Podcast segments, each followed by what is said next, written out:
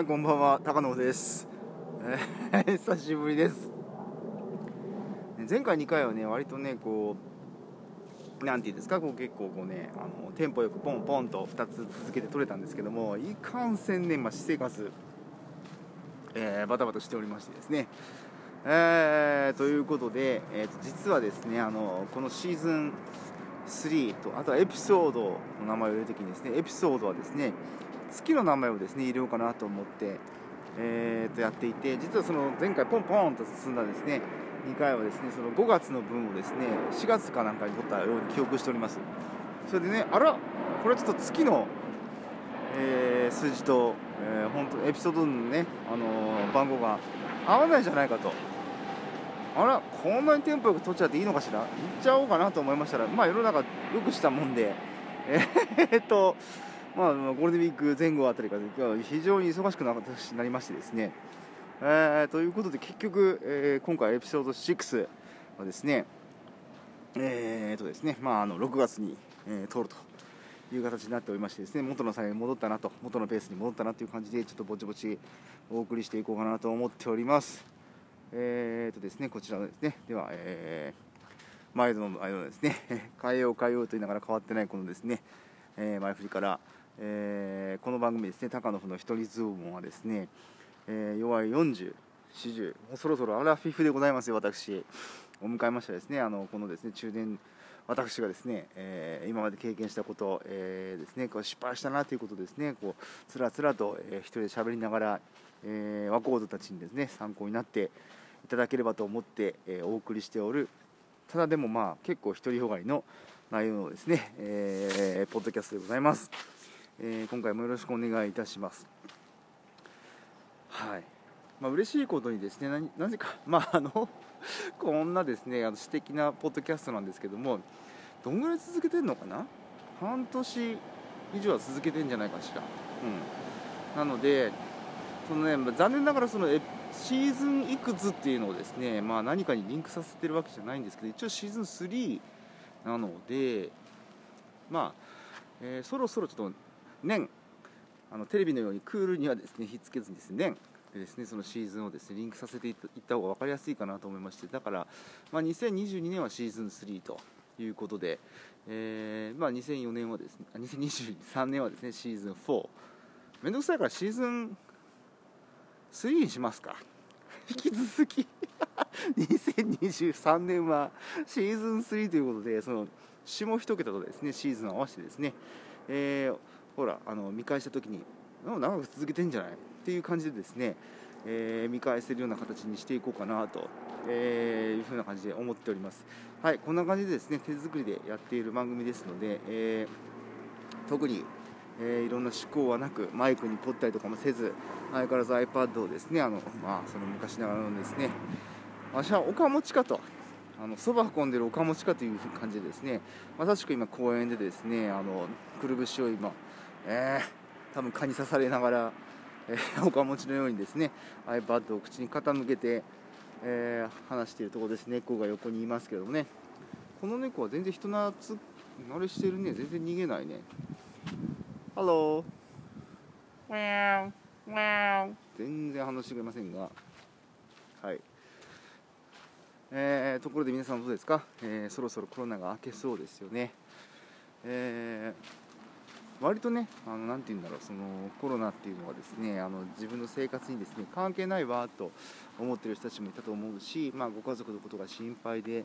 心配でしょうがないとかかってしまったらどうしようと、ね、1人がかかってしまえばですね、家の中にかかり隔離になるしっていうふうなことをですね、ご心配なさってワクチンをどうしようかしらと、ワクチンもですね、いろいろですね、こう副作用がある、副作用、副反応ですね、副反応があるし、っていうようなことをお考えになったりとかいろんな、ね、方たちがですねあのいらっしゃったここ半年だったかと思いますけどもついに多分あの語弊があるかもしれませんけど、えー言うとどうでもよくなりますよ。なんかどうでもよくなっていきますよそろそろ。ね。なのでまあ僕としてはこういう考え方なんですね。まあ大変な方たちもいらっしゃるのはよくわかる、うん、ただ僕としてはまあ一応ワクチンは3回目打ちましてでまあ3回打てばですねあのーいろんなとこにも行けるようになるし、えー免罪符としてのですねワクチン接種証明書も手に入ることが、えー手に入れることができるわけです。あのしっかりアプリに入れておりますし。なので、えー、先日ですね久しぶりにですねパスポートを取りに来ました、うん、パスポートを取りに行っていよいよちょっとねこう海外に、ね、出る準備もしてしつつ まあ、ただ海外に出る準備はしつつ、えー、実はその持病のですね、あの蓄膿症みたいなものがあるんですけど蓄膿症のもっとひどいわ。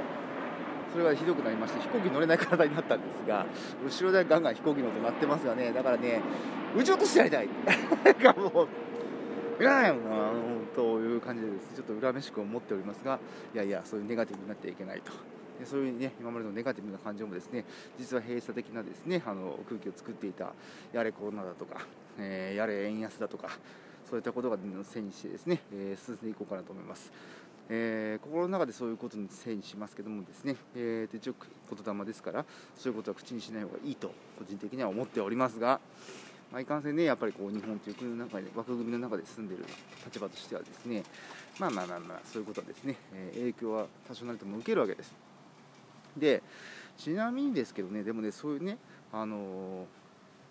何て言うんだろうその円安であるとかえー、小麦がね手に入りにくくなるとかそういった影響をやっぱりね如実に受けるのは都市部ですねと思ったんですよ。あとまあ穀物が、ね、高くなるとかね、あのー、まあ、肉が高くなったりとか。で私まああのね大阪に住んでおりますが、えー、大阪も一応都市部かとは思います。ちょっとメンタル的には田舎なんじゃないかというところもありますがいろんなね人と人との関わり合いがあるという意味でですよ。ただね物価はねやっぱ確かに上がってきました。例えばあのトマトとかね。えー、っと何グラムかな。まあちょっと中ぐらいのサイズのものが5個ぐらい入ってもう300円ぐらいするんですね1袋ね。うん。でねあの僕の実家はですね熊本なんですけども一応このリモートワークということをですねあの理解してちょっと先週1週間ちょっと帰ってきましてそれでまああのゆっくりしながら、まあ、リモートワークはリモートワークで仕事が忙しかったのでで仕事明けのねやっと終わったっていう金曜日の夜にですねあのスーパー銭湯行ってみたんですよ。ね、でスーパー銭湯行ったら、えー、もちろんですね皆さんですねあの、まあ、思い浮かべる方も多いかもしれませんけどもあの地元の、ね、農産物とか、えー、まあ、民芸品とか売ってるわけですね。そこで見つけたのでですねさすが熊本、えー、塩トマトとかねトマトが有名なわけですよ。大体拳大の桃太郎トマトがですね3つ入って60円と いうのがありましてえー、っとすごいなと。なんだこの安さはと思いまして思わず買っちゃってですねあの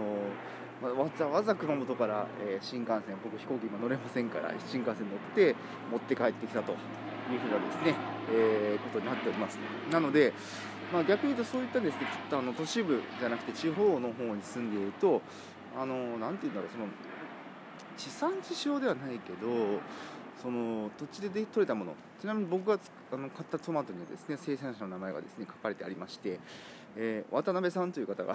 作られたらしいんですがそういうのはねあの都市部でのスーパーで売るときはこうなんていうのイベント的な感じでほらスーパーに入って入り口のところでこう今回はそのこの近くの人たちが作った農産物が売ってますよみたいな感じで何々さん何々さんって感じで目打って打ってあるであの売ってあるでしょ？の品物はね。それが普通なわけですよ。田舎に行くとね。だからそのしかも地産地消その郵送費とかもそんなにかかっていないなので非常に安く手に入るわけです、うん、そうするとですねそういったことが手に入ると、まあ、うちの母なんかに言わしたらあらなんねそぎゃん高かったと。大阪って安いんじゃないと。あららだったら送ってやるよっていう話になるわけですね、うん、だからえー、っとまあ経済のですね一番こう発展している都市部で生活するっていうことはですねまあ例えばで言うとですね NHK であったりとかですねあとはですねあのまあなんつうのなんか引かれそう。だな NHK であったりとかですね大丈夫だな車。NHK であったりとかあとはですね日経とかそういったテレビを見てて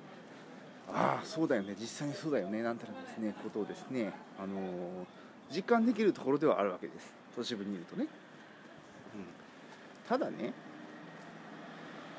そういうの時間したい？っていうのが僕の 質問なんですけどそ そういうのって時間したいですか皆さん？嫌ですよね。トマト桃太郎トマト例えば大阪でその拳台で見つかったら多分300円ですよ。60円で買った方がいいっしょ。ね。しかもその経済的な観点で言うとあのそれだけの生産費とかコストがかかってるんだからそれぐらいの値段を出さなきゃいけないっていうのが多分都市部の人たちの考え方なんですけどそんなコストかかってないから60円で買って美味しいトマトしかも美味しいんですよ。ね。買った方がいいじゃないのっていうのがシンプルな田舎のですね人の発想なんですね。で僕もどっちかっていうとそっちの方が基本なのでいやーもうね東京で生活してて東京で、えー、お野菜買ったりとかね買い物行った時はびっくりしましたその値段の高さに。でも友人が言うわけです。あのー、しかもですねあの関西出身の友人なんでその金銭革命ですねあのこれはねあの思い込みとかじゃないですよ。関西の方は金銭価格かなり厳しいですからね。であの彼らに僕らも 僕僕なんかどんぶり勘定の方なのであの結構こう鍛えられたとは思いますけど大学京都の時にね大阪の友達でその延長線上で友達がですねあ東京であの買い物したりお茶をしたりお酒飲んだりご飯食べたりとかすることに時に一言言うわけです。いやいやいやたかあのな馬代やねん馬代って。馬代って。馬代でむ馬代で60円のトマトが280円になるっていうね。それが僕の発想なわけですよ。でもねなるの。あのいろんな輸送コストとか考えると。だから都市部の人たちはそういうのを買う時にお金出さなきゃいけないの。それであのお金持ってなきゃ生活できないわっていうような発想になってどんどんどんどんね縛られていくわけです。これはねあの精神的にですねあまり良くないです。あの日本の経済的にはですねその安いものを求めるっていうのはですねあんまり良くない。たら分かっております。あの基本的にはこう値段が若干ねあの年々年々あれですよ。経済的に言うと、まあ、2%ぐらいずつ上がっていってそれにあの並行してあの給与もですね2%ずつぐらい上がっていってとかね。それでまああのそのあの経済が膨らんで徐々に緩やかに膨らんでいくとインフレでもないデフレでもないという感じがいいんですけれども今はもう都市部でもデフレだもの。だからあのお金も増えないしね。あのだったらね田舎でもうその人たちがこの値段で売ってええわいと。えー、っともう普通に売値を仲介業者とかつけずにまああえて言うならそのなんですかね、スーパー銭湯に卸す時のその卸値とかその手数料とかあの展示するための手数料とかかかるんですけどもそれぐらいのものが上乗せされても60円というトマトを買った方が僕はねあの豊かだなと思うわけです。なので、えー、ちょいちょい、えー、そろそろ、えー、ていうんですか都市部でその生活というよりかは地方都市寄りの、えー、生活にしていこうかなと思っています、えそれがですねあの若い人たちに言いたいのはですね今からですね正直あのリモートワークは、えー、定着したとは僕は思っておりません。やっぱりねあのちょっと今日もですね個人的なことなんですけども一応フェイス2フェイスでいろいろこう例えばパーティションがあるオフィスとかで一緒に働いたらこういう問題起きなかっただろうなっていうふうな問題があったんですね。だから人っていうのはやっぱりねあのまあなんていう好きな見合い方だとこう顔を突き合わせてあの例えば肌と肌触れ合わ 肌と肌触れ合うのは そこまではいかなくてもいいかもしれないけど、まあ、とりあえず顔を突き合わせて話したりとか表情読んだりとかするのがもう常の生き物ですからリモートワークもというオプションもあってもいいと思うんだけれどもまあねあのね基本的にはその出社したりとかするねオプションもですね増えていくかなと僕個人的に思っております。あのだからたまに出勤求められても無理がなく基本的なところはさっき言った通りその地産地消であったりとかその田舎風なところで生活するのが一番賢いのではないかと私は思い始めました。なのでもし、えー、関東に住んでるなら僕の今住むところは、えー、高尾山以北 伊勢、はい、埼玉に住んでるのであればちょっと東京に近い方大宮大宮ちょっと都会だな。うん。うん。三郷三郷ちょっとあでも三郷近くに公園あるよね。とかね。えー、それかも新幹線使っていいよと。たまにこう出勤するときに通勤費全部こう出してくれるというのであれば長野とかね。軽井沢茨城。茨城遠いなと思います、え関西、え中東海地方であれば。うーんどこだろうね。東海地方であれば会社がどこによるかだけどね。会社が例えば東海地方静岡市にあるのであれば浜松。浜松市にあるのであれば静岡。いやでもねこういう発想だと思うんですよ。自分が生活しやすいと。ね。たまにこう例えばこの出社を求められる嫌だなちょっと思うかもしれないけど多分フェイス2フェイスでねなんかまあ悪いこともいいこともいろいろあると思うんですけどね。出る時にこう自分に負担がかからないようなところで済んだらいいと。ちなみに九州僕のホームグラウンド九州でいうのであれば多分おそらく本社は北岡にあると思うので僕はもう普通に実家に普段は住んでると思います。で今はね新幹線ができたから、まあ、30分で福岡博多まで行けるのではい、えー、交通費出してくれるのであれば、えー、交通費出してくれないのであれば、えー、久留米ぐらいに住むかもしれません。久留米？中途半端だな。久留米といえばね聖子ちゃんとかね、えー、チェッカーズの相続通知ですから。でまあ昔も住んでましたから、まあ、要するにねこのね何て言うんだろうなこうその2段階2段階構えでここからがコードのポイントです。伝えたいこと。2段階構え2段階よく言えたけど2段階構えであの自分の住むところとか生活のステータスをですね考えたらいいかなと思います。もうずっと現場でやらなきゃいけないっていう仕事も確かにあります、うん、その場合はその場合でその現場で、え、仕事をしなくちゃいけないっていうところで、え、そこからもう毎日毎日通える範囲内で先ほど言ったようなですねその、えー、日経ビジネスとか、えー、とアルジャジーラ、えー、BBC とかの放送がですね NHK とかの放送のですね影響をもろに感じてしまうようなところからなるべく離れることね、うん、あれを感じてるってことはその経済の煽りを受けてるってことはそのそれだけですねそのあの仕事自体があのかなり逆に言ったらこう不安定なんじゃないかしらというふうに察します。あの自分がねあのしっかりしているところであればそういった経済の煽りとかを受けにくいからあの一喜一憂する必要ないと思うんです。ねその一喜一憂しなくちゃいけないのはまあちょっと会社の上層部の人に言ったらねあのある程度やっぱり経済のこととか考えなきゃいけない海外で仕事してるなら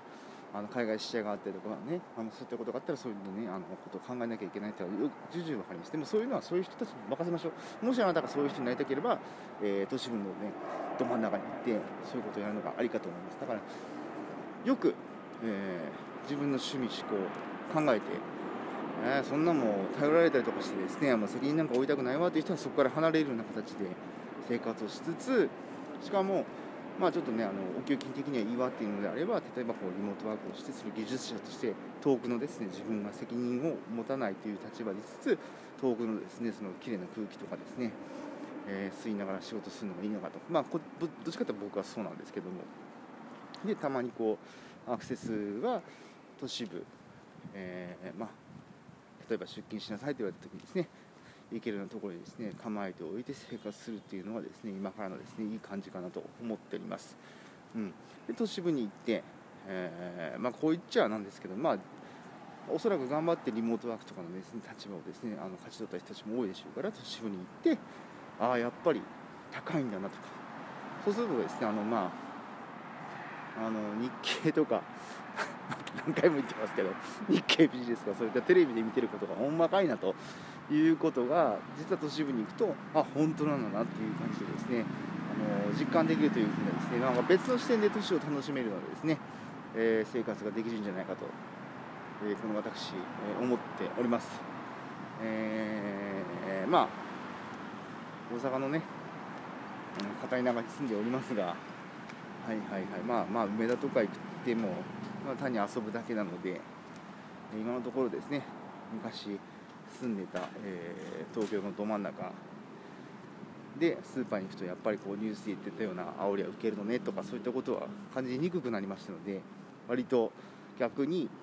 あのニュースとかに一喜一憂することなく、えー、ちょっと一つ、なんていう線を引いて、えー、俯瞰的に見れることができるようになった立場にいる私の意見ですのでど真ん中にいる人たちはですね、えー、ちょっと反感を持たれることはあるかと思いますがそれもですねあの社会構造が変わった今だからこそ、えー、変えて自分は本当に何が何を欲しているのかそのど真ん中にいて揉まれることを欲していたのか、えー、で今のいろんなねあの多様な生活スタイルとか仕事の仕方のスタイルとかを考えると実はこう自分が今動けば改善できることがあるんじゃないかとかいうふうなことをですね考えていただける、えー、発端になれば幸いですと。いう意外と今回はですね、えー、若い人向けというよりかですね同年代の人たちに向けた メッセージになったような気がしますがうん。まあでも日本はですね色濃く年齢によってその転職がしづらいとかありました。もう自分も今のこの職に就くにはすごく悠々自適でやってるように聞こえるかもしれませんが実は1年以上かかっております。とても苦しかった、えー、転職時代をですね乗り越えてここまで来ておりますので、えー、くれぐれも慎重に、えー、で、えー、いざとなったら、えー、親元に帰れるという、ね、保険をですね あの悪悪いことじゃないですよ、親元に帰るというのは、この前あの帰って実家に帰って思いましたけど、やっぱりこう3ヶ月でもね、やっぱりこの40を超えたですねあの子供の親っていうのは3ヶ月でもやっぱちょっと若干変わるなと、テンションの差もちょっと感じたし、いい意味でもね、あれはちょっと正月になった時より元気じゃないのとか思っちゃったりとかしたんでね。まあ、そういった感じでですねあの、まあ、ちょっとこう親元に帰ってね助け合って、えー生きるのもいいかなというふうなことを思いますなのでご自身の、えー、状況に合わせて、今私が言ったことがですねご参考になれば幸いでございます。20代の若者30代の若者はですねガンガン進んでください、はい、まだ大丈夫、うん、だってここまでね落ちたらあとは上がるしかないもの。という感じで 無責任なコメントで終わらせていただきます。何かあればまたご意見いただければ幸いです。おおお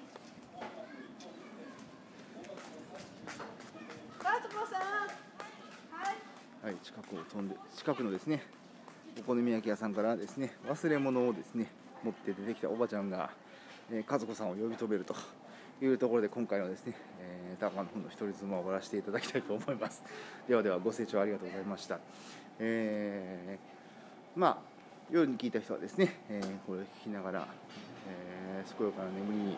つけることを願っております。ちょっと考え今日は結構考えることが多いのかなと思うので朝朝でもこれ聞くとまたへこむよね。うーんまあ気が向いたら